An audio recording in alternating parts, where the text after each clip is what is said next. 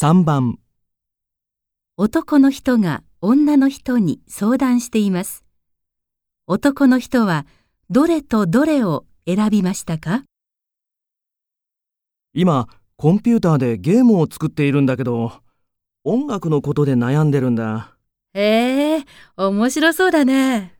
戦いが終わったシーンで流れる音楽なんだ。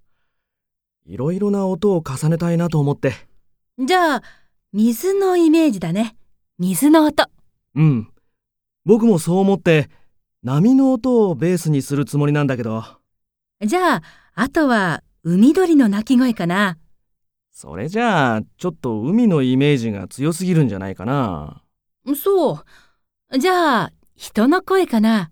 意味のある言葉じゃなくて、ほら、コンピューターで作ったコーラスの音ってあるでしょ？ああ、それはいいかもしれないね。じゃあ、やってみるよ。男の人はどれとどれを選びましたか？